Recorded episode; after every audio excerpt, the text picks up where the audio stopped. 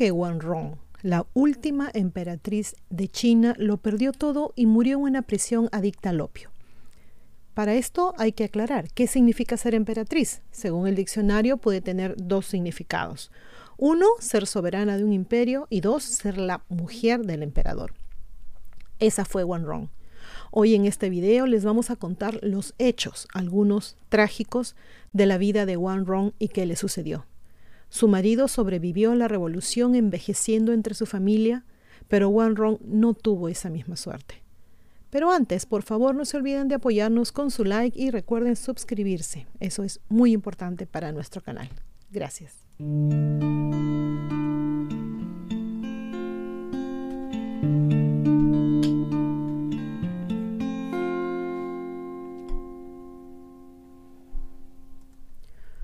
La última mujer en ostentar el título de emperatriz de China fue Gobulo Wanrong. Espero que así se pronuncie, me van a tener que disculpar, no conozco las palabras chinas, no sé bien cómo pronunciarlas. Y nació el 13 de noviembre de 1906 en Beijing, China. Gobulo era el nombre de su clan. Acá vamos a aclarar un poquito. Yo tampoco lo tenía muy claro, pero he estado averiguando. En los países asiáticos, cuando vemos un nombre como este, en este caso ella era Gobulo Wanrong, debemos saber que los nombres se escriben al revés esto es primero el apellido, en este caso el nombre del clan, y luego su nombre. Entonces, si el nombre de esta persona lo escribiéramos como lo hacemos a nuestro modo, al modo latino, me imagino que así se dice, el nombre de esta emperatriz sería Wanrong Gobulo. Entonces, aclarado esto, continuamos. Sus padres fueron Yuan, ministro de Asuntos Interiores de la corte imperial Qing, y Aisin Gyoro Genshin, quien murió de fiebre puerperal poco después del nacimiento de Wanrong. Wanrong fue criada por su madrastra Aisin Gyoro Henshiang, una pariente lejana de su madre. Acá vale la pena aclarar y recordar, la mamá, el nombre de la mamá era Henshin y de la madrastra era Henshiang. Entonces, debido a la similitud de los nombres, algunas veces veremos fotos de la década de 1920 de la madrastra de Wanrong mal etiquetadas como si fuera la mamá. Aisin Gyoro Henshin, quien murió en 1906, eh, justo al dar a luz a, a Wanron. Seguimos. Aunque nunca conoció a su madre biológica, Wanron tuvo una infancia feliz porque su madrastra la amaba y la trataba como a su propia hija. Vivía con sus padres, su hermano mayor y su medio hermano menor en el distrito Dongsheng de Beijing. Ron también tuvo suerte porque a diferencia de la mayoría de los padres de su época, Ron Yuan creía que su hija debía tener la misma educación que sus hijos. La envió a un colegio misionero estadounidense en Tianjin. Allí aprendió inglés y a tocar el piano bajo la tutela de Isabel Ingram, quien era hija de misioneros estadounidenses. Isabel era solo cuatro años mayor que Ron, por lo que se hicieron grandes amigas. Durante la infancia de Wang Rong, la clase dominante de China se encontraba en una situación precaria. La emperatriz viuda Cixi eligió a Puyi, también, también perdón, nacido en 1906, para ser el emperador Xuantong, cuando apenas tenía solo dos años. Aún así, se vio obligado a abdicar en 1912 durante la revolución Xinhai. Aunque ya no tenía poder sobre su pueblo, los funcionarios de la República de China permitieron que Puyi y su corte conservaran sus títulos y continuaran residiendo perdón, en la ciudad prohibida con el mismo estilo que siempre habían tenido.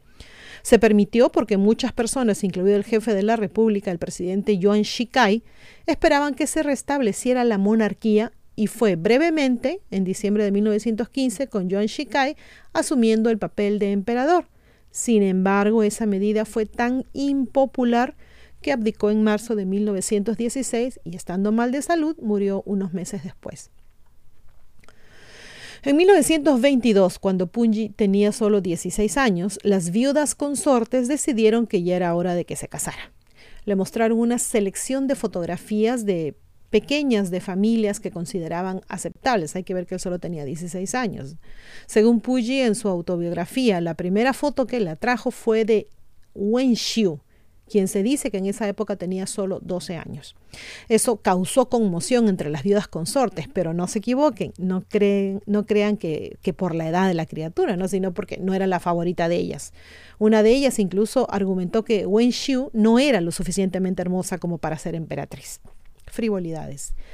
Puyi accedió a casarse con la más atractiva, Wan Rong, y a retener a Wen Xiu como su concubina parece que era normal en esa época.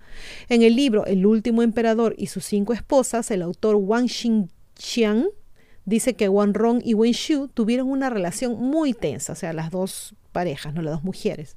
Wen se mudó al palacio primero y la pareja intercambió cartas poco cordiales antes de la llegada de Wang Rong. Como era la costumbre, Puyi se casó con Wan Rong y con Wen Xiu la misma noche, obviamente en ceremonias separadas, no, no lo crean, ¿no? El 21 de octubre de 1922. Desafortunadamente, la noche de bodas fue un desastre total para preocupación de todos. Puyi, según lo informado por Edward Baird, dijo, casi no pensaba en el matrimonio ni en la familia. Fue solo cuando la emperatriz entró en mi campo de visión con una tela de raso carmesí bordada con un dragón y un fénix sobre su cabeza, que sentí curiosidad por saber cómo se veía. Puyi había sido atendido principalmente por eunucos durante toda su vida. No sabía absolutamente nada de mujeres y las relaciones maritales no eran algo, digamos que se discutiera pues con el emperador, ¿no? Varias fuentes especulaban que pudo haber sido impotente, gay, bisexual o tan atrofiado emocionalmente por su educación poco ortodoxa que la intimidad marital con las mujeres estaba más allá de él. Según él mismo admitió, le gustaba golpear a sus eunucos, a pesar de las repetidas súplicas de sus consejeros de que no lo hiciera. Como el propio Puyi confesó más tarde, mi crueldad y mi amor por ejercer el poder ya estaban demasiado arraigados como para que la persuasión tuviera algún efecto sobre mí. También tenía tendencias sádicas hacia las mujeres. En cualquier caso, cuando Puyi, Rong y Wen Xiu fueron al Palacio de la Tranquilidad Terrenal después de que se completaran las ceremonias para consumar sus matrimonios, Puyi entró en pánico y huyó de la cámara nupcial. Sus esposas terminaron durmiendo solas en la cama del dragón. Aunque su vida de marido y mujer tuvo un comienzo difícil, Puyi y Rong finalmente llegaron a llevarse bien. Uh, en una entrevista con el periodista Edward Baer, el hermano menor de Rong, Rong Chi dijo que a la pareja le gustaba correr en bicicleta por la ciudad prohibida, riéndose mientras los eunucos se dispersaban para evitarlos. También jugaban al tenis. Hubo muchas risas, dijo Rong Chi. Ella y Puyi parecían llevarse bien, eran como niños juntos, pues realmente eran niños, no eran criaturas. Quizá menos feliz fue, fue Wen Xiu, en su autobiografía, Puyi admite que rara vez visitaba a su consorte. Vivía sola en un espacioso palacio en el otro extremo de la ciudad prohibida y dormía bastante lejos de donde él lo hacía. Wen Xiu, citada en el libro El último emperador y sus cinco esposas, ah, dijo una vez, había un generador en el palacio, pero a menudo se malograba y era común que hubiera cortes de luz. Puyi no vivía con su emperatriz ni con su consorte, así que tuve que vivir sola en, los espaciosos, en el espacioso palacio de Shanchun. Las noches eran tan largas y horribles y la soledad en mi corazón era tan difícil de borrar. ¿Era ese eh, realmente el lugar un palacio de magnificencia? Tal vez solo era una tumba macabra. Imagínense lo que decía. Según los relatos publicados, Juan Ron tampoco estaba recibiendo mucho afecto por parte de su esposo el eunuco imperial Sun Yao-ting en una entrevista de 1986 con el periodista Edward Baird dijo, el emperador venía a los aposentos nupciales una vez cada tres meses y pasaba la noche allí. Se iba muy temprano por la mañana al día siguiente y durante el resto del día invariablemente estaba de muy mal humor. Un, un, punto positivo de One Ron fue que su ex profesora de piano Isabel Ingram, graduada de Wellesley, Wellesley College en Massachusetts, vino a vivir a la ciudad, llegó a vivir a la ciudad prohibida para servirle de tutora. Ingram y el tutor británico de Puyi, Reginald Johnston, fueron las únicas personas de estirpe europea que asistieron a la boda imperial, según el escritor de viajes Richard Halliburton. En una carta a sus padres, el escritor también contó que visitó a Ingram durante un viaje a China en 1922. Un artículo de la revista Time, fechado el 12 de mayo de 1924, reveló que Puyi y Wanrong adoptaron los nombres occidentales de Henry y Elizabeth y hablaban inglés con fluidez y se burlaban de la tradición al tomar el té fuera de la ciudad prohibida con Johnston. En su libro de 1925, El Camino Real al Romance, Halliburton escribe que la pareja imperial aprendió el habla, los modos y las maneras de Occidente de sus tutores y que Walron e Ingram a veces incluso se vestían igual o intercambiaban ropa. Mientras Puyi y sus esposas vivían en el esplendor, la lucha por el poder continuaba dentro del gobierno chino un golpe organizado por el señor de la guerra Feng Yuqian el 23 de octubre de 1924 puso fin a su forma de vida. Cambió el acuerdo original que había permitido al emperador mantener su título y declaró que Puyi y Wanrong eran ahora ciudadanos chinos comunes. Se les dio tres horas para reunir sus pertenencias y abandonar la ciudad prohibida para siempre. Feng también expulsó a todos los residentes de la ciudad. Después de dejar la ciudad prohibida, Puyi, Wanrong y Wenshu se mudaron a una parte de la ciudad china de Tianjin que estaba bajo control japonés. Eventualmente residieron en una casa llamada El Jardín de la Serenidad, pero no fue lo mismo. En su autobiografía, Puyi afirma que ahí fue cuando sus dos esposas estuvieron en constante conflicto. Si le daba un regalo a una, la otra le exigía uno igual o incluso mejor.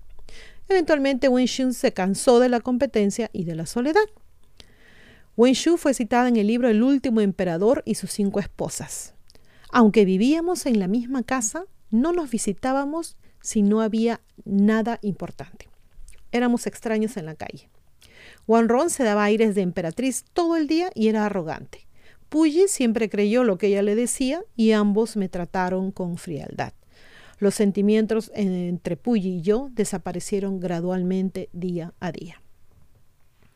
Wen Shu conspiró con algunos de sus parientes para obtener el divorcio y huyó del lugar en 1931.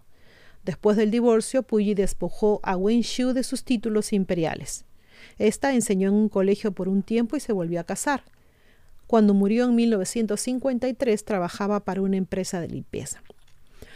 Antes de que Wen Shu se fuera, Wan Rong hizo algunos intentos de suavizar las cosas con ella, pero en ese momento Puyi no quería tener nada que ver con ella. Tampoco pasaba mucho tiempo con Wan Rong, por lo que también se sentía sola. Durante su residencia en Tianjin, algunos eruditos suponen que Wan Rong se volvió muy adicta al opio, aunque lo había estado usando durante algún tiempo ya. Al principio, Puyi lo alentó, porque era más fácil de controlar cuando estaba bajo la influencia. Puyi en su autobiografía dijo, incluso si hubiera tenido una sola esposa, no, la habría encontrado interesante, no habría encontrado interesante la vida conmigo, ya que mi preocupación era mi restauración. Francamente no sabía nada sobre el amor. En otros matrimonios el esposo y la esposa eran iguales. Para mí la esposa y el consorte eran tanto esclavas como herramientas de su amo. Vaya pensamiento, ¿no?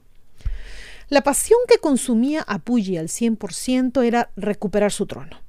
Cuando él y sus esposas abandonaron la ciudad prohibida, algunos de sus asesores lo alentaron a aliarse con los japoneses. Entre ellos estaba su prima Don Shen, que literalmente significa, o sea, el nombre Don Shen significa joya del este. Fue criada en Japón y realmente era una espía japonesa. A fines de del otoño de 1931, Don Shen convenció a Puyi para que fuera a Manchuria, donde los japoneses propusieron convertirlo en gobernante de Manchukuo. Wanron se opuso a esa idea porque no confiaba en los japoneses. Ella permaneció en Tianjin, pero cuando quedó claro que los japoneses no dejarían que Puyi regresara, se unió a él en Manchuria. En un comunicado de prensa de eh, Manchukuo de 1 de marzo de 1932 se lee el glorioso advenimiento de Manchukuo con los ojos del mundo puestos en él fue un evento trascendental en la historia mundial, que marcó el nacimiento de una nueva era en el gobierno. Las relaciones raciales y otros asuntos de interés general. Nunca en las crónicas de la raza humana nació un Estado con ideales tan elevados y nunca ningún Estado logró tanto en tan breve espacio de su existencia como Manchukuo. Desesperadamente infeliz, Wanrong hizo dos intentos fallidos de escapar de Manchukuo. Aunque ella y su esposo tenían los títulos de emperatriz y emperador, en realidad solo eran prisioneros japoneses. Prácticamente cualquier funcionario que llegara al Estado en esa época recibió una visita desesperada de la consorte rogándoles que la ocultaran. Si tan solo hubiera escapado, su destino podría haber sido diferente. Se hizo famosa entre los sirvientes por realizar amargas pantomimas de su marido poniéndose anteojos oscuros que imitaban los suyos e imitando también sus movimientos bruscos y torpes. Mientras Puyi estaba fuera abordando asuntos de Estado, Ron se involucró en al menos uno, posiblemente varios asuntos con miembros de la Casa Imperial. Cuando todas sus posibilidades de libertad y felicidad se le escaparon de las manos, Ron se reveló de una manera mucho más escandalosa. Aburrida y sola, la emperatriz entabló aventuras con dos de los ayudantes de Puyi, un hombre llamado Li Tiyu y otro llamado Shi Jishong. En 1940 la emperatriz Guanrong recibió una noticia absolutamente impactante. Después de años de un terrible matrimonio y sin hijos, finalmente estaba embarazada. Y la criatura ciertamente no era de Puyi. En cambio, sí, de uno de sus apasionados coqueteos. Era de Li Lo que siguió fue una tragedia digna de ópera. La versión íntegra de la autobiografía de Puyi indica que Wan Ron dio a luz y que Puyi sabía que no podía ser suyo porque obviamente pues no estaba teniendo relaciones con ella, ¿verdad? Algunos dicen que fue una niña, otros dicen que fue un niño. Hablemos como si fuera una mujercita, hija ilegítima o no. Wan Ron luchó por su bebé con uñas y dientes, confesando todo al emperador y luego exigiendo que la reconociera como propia o que al menos la dejara vivir fuera del sistema imperial en paz. Dos opciones totalmente viables, y Ron probablemente pensó que tenía la oportunidad de hacer feliz a su criatura. El destino, sin embargo, tenía otros planes reservados para ellas. En lugar de ayudar a su esposa de alguna manera, el emperador Puyi cometió una de las traiciones más horribles, más terribles de la historia de China. Puyi, en la versión íntegra de su autobiografía, aunque no está confirmado, dice, después del nacimiento fue arrojada a la caldera de inmediato y disuelta, pero a la mamá le dijeron que había sido adoptada y permaneció soñando con que ella vivía en el mundo exterior, la criatura obviamente. Otras fuentes afirman que en lugar de ocultarle la verdad a Wan Rong, Puyi se lo contó todo, sin piedad. La respuesta de la emperatriz fue desgarradora llena de dolor por la pérdida de su inocente criatura, algunas personas dicen que Wan Ron se rindió por completo al opio y permaneció en un estado de insensibilidad por el resto de su vida, aunque esa vida no duraría mucho. La salud de Wan Ron comenzó a deteriorarse y su adicción, como ya dijimos, empeoró. Un artículo del New York Times del 21 de noviembre de 1934 nos dice que Wan Ron tenía una enfermedad nerviosa y que pasaba el invierno en la ciudad portuaria de Dairen, hoy Dalian. En los años restantes que tuvo Wan Rong, la joven alguna vez pulida se transformó en una rebelde. Totalmente harta del patriarcado, dejó de lavarse la cara, de lavarse el cabello y comenzó a mostrar modales desafiantes, a menudo comiendo cantidades escandalosas en las cenas sin tener en cuenta los modales delicados. En este punto consumía tanto opio y vivía tan al límite que su vista comenzó a, fallarle y a menudo se tapaba la cara con un abanico y luego miraba por las rendijas, con la esperanza de ver más de cerca a las personas. Y en ese momento, ¿qué hacía Puyi para ayudarla? En abril de 1937, una personita de 16 años de una familia noble llamada Tan Yulin se unió a la casa imperial como concubina de Puyi. Se desconoce si tuvieron o no, ustedes saben, relaciones íntimas, pero en ese momento Li Ron ya no compartía ni una comida, hacía muchos años. Los visitantes frecuentes de Salt Tax Palace eran el hermano de Puyi, Pujie, no sé si se pronuncia igual, Pujie, y su nueva esposa Lady Hiro Saga. Como Puyi no tenía hijos, declaró a su hermano heredero del trono de Manchukuo. Puyi se vio obligado a firmar un documento que decía que si Pujie, su hermano, tenía un hijo, lo enviarían a Japón para que lo criaran. Las esperanzas de Ron de ser la madre de un emperador se desvanecieron. Lady Hirosaga en Memorias de una princesa errante, dice, por supuesto había escuchado rumores sobre grandes hombres en nuestra historia, pero nunca pensé que existían tales cosas en el mundo real. Ahora, sin embargo, supe que el emperador tenía un amor antinatural por un paje. Era conocido como la concubina masculina. ¿Podrían esos hábitos pervertidos, me pregunté, haber llevado a su esposa a fumar opio? Cuando Japón declaró la guerra a Estados Unidos y a Gran Bretaña en diciembre de 1941, también lo hizo Puyi. Adolfo Hitler reconoció oficialmente el estado de Manchukuo. La familia Wanrong la visitó allí durante la guerra y quedó consternada por su estado. Sufría de envenenamiento por opio y tenía ataques de locura tan extremos que a veces incluso la encadenaban. En agosto de 1945, los soviéticos invadieron Manchukuo. Puyi huyó del palacio con su hermana y con otros funcionarios, dejando atrás a Wang Rong, a su concubina y a Lady Saga. Valientes caballeros, ¿verdad? Las mujeres intentaron escapar a Corea, pero fueron capturadas por las guerrillas comunistas chinas en enero de 1946.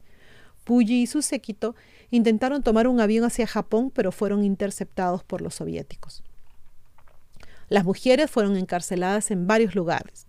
Lady Hiro cuidó de Wan Rong que sufría de abstinencia al opio. Lady Hiro Saga, en sus en memorias de una eh, princesa errante, dijo, durante todo el día la emperatriz rodaba por el suelo de madera gritando y gimiendo como una loca. Sus ojos estaban muy abiertos por la agonía.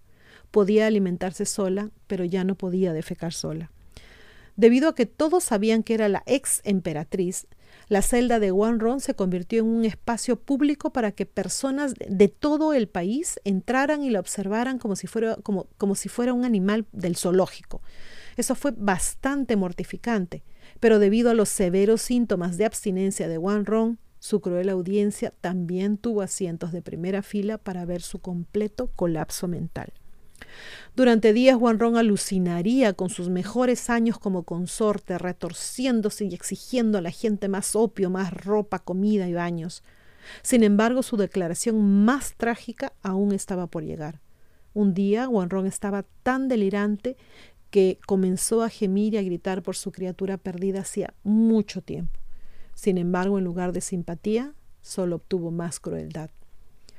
En los últimos días de su vida, los pecados del emperador Puyi pesaron sobre la cabeza de Wanrong. Todos los guardias odiaban al emperador títere, por lo que no le dieron cuartel a su esposa ni le mostraron bondad. Un guardia, después de verla delirar y gemir en el suelo, solo le dijo a uno de sus compañeros, esto no durará. Y sugirió que ni siquiera deberían desperdiciar comida en ella. Eventualmente, Wanron se enfermó tanto que ya no podía caminar. Cuando Lady Saga y los otros prisioneros fueron trasladados a otro lugar, ella se quedó. Murió de hambre y murió sola en su celda de la cárcel en Yanji el 20 de junio de 1946. Se desconoce dónde la enterraron. Una historia afirma que los guardias envolvieron su cuerpo en telas y que lo tiraron en las colinas al norte del campamento. Puyi pudo haber dejado a Gonron a los lobos, pero su familia no se olvidó de ella. Aunque su hermano menor Runki nunca pudo encontrar su cuerpo, sí realizó un entierro ritual para ella décadas más tarde, en el 2006, pero para finalmente poner su alma a descansar. Los dolientes también enterraron un espejo de mano que le perteneció a la ex emperatriz. Descansa en paz, Ron, te lo mereces.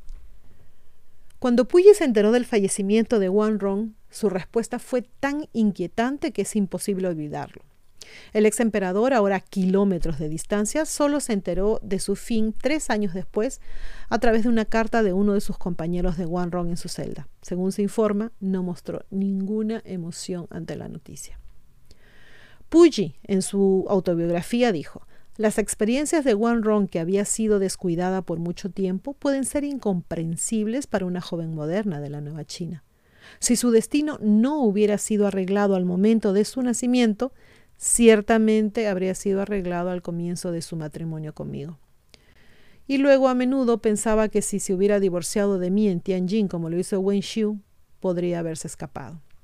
Es innegable que Puyi fue un esposo horrible, una persona terrible para Wang Rong, pero a pesar de su frialdad ante su muerte hay rastros de un remordimiento muy profundo e insondable en él. En una entrevista para sus memorias de emperador a ciudadano, hubo una cosa de la que se negó rotundamente a hablar, de lo que pasó con la criatura recién nacida de Wanrong. ¿Conocían ustedes, chicos, la historia de Wanrong? Realmente hay tanto en la historia del mundo en general que no sabemos. He estado revisando, incluso de mi propio país hay muchas cosas que no sé. Realmente, eh, ¿qué tan diferente hubiera sido la, la, vida de esta mujer si hubiera llegado a divorciarse o a escaparse como quería, como hizo Wen Xiu? Bueno, les quiero contar, tengo uh, un archivo inmenso de cosas que quisiera comentarles, de hacer videos, pero el tiempo no me da. Primero es cuestión de investigar, después arreglar los datos, es como armar un rompecabezas, ¿no? Pero definitivamente les puedo decir que todo es fascinante, me sorprendo a cada paso, me sorprendo con cada artículo, con cada dato. Y me pregunto y aún así cuánto de nuestra historia nos habrán ocultado.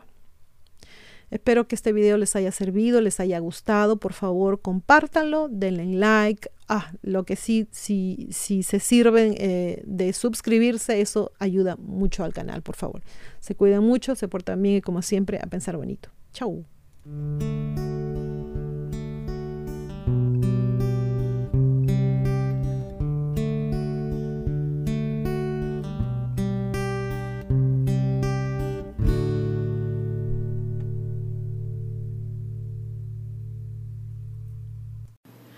No se olviden de suscribirse a Ileana Historias y a Divulgación Total en YouTube, hacer clic en la campanita para recibir las notificaciones cuando subimos nuevos videos, poner sus pulgares arriba, hacer like y compartir.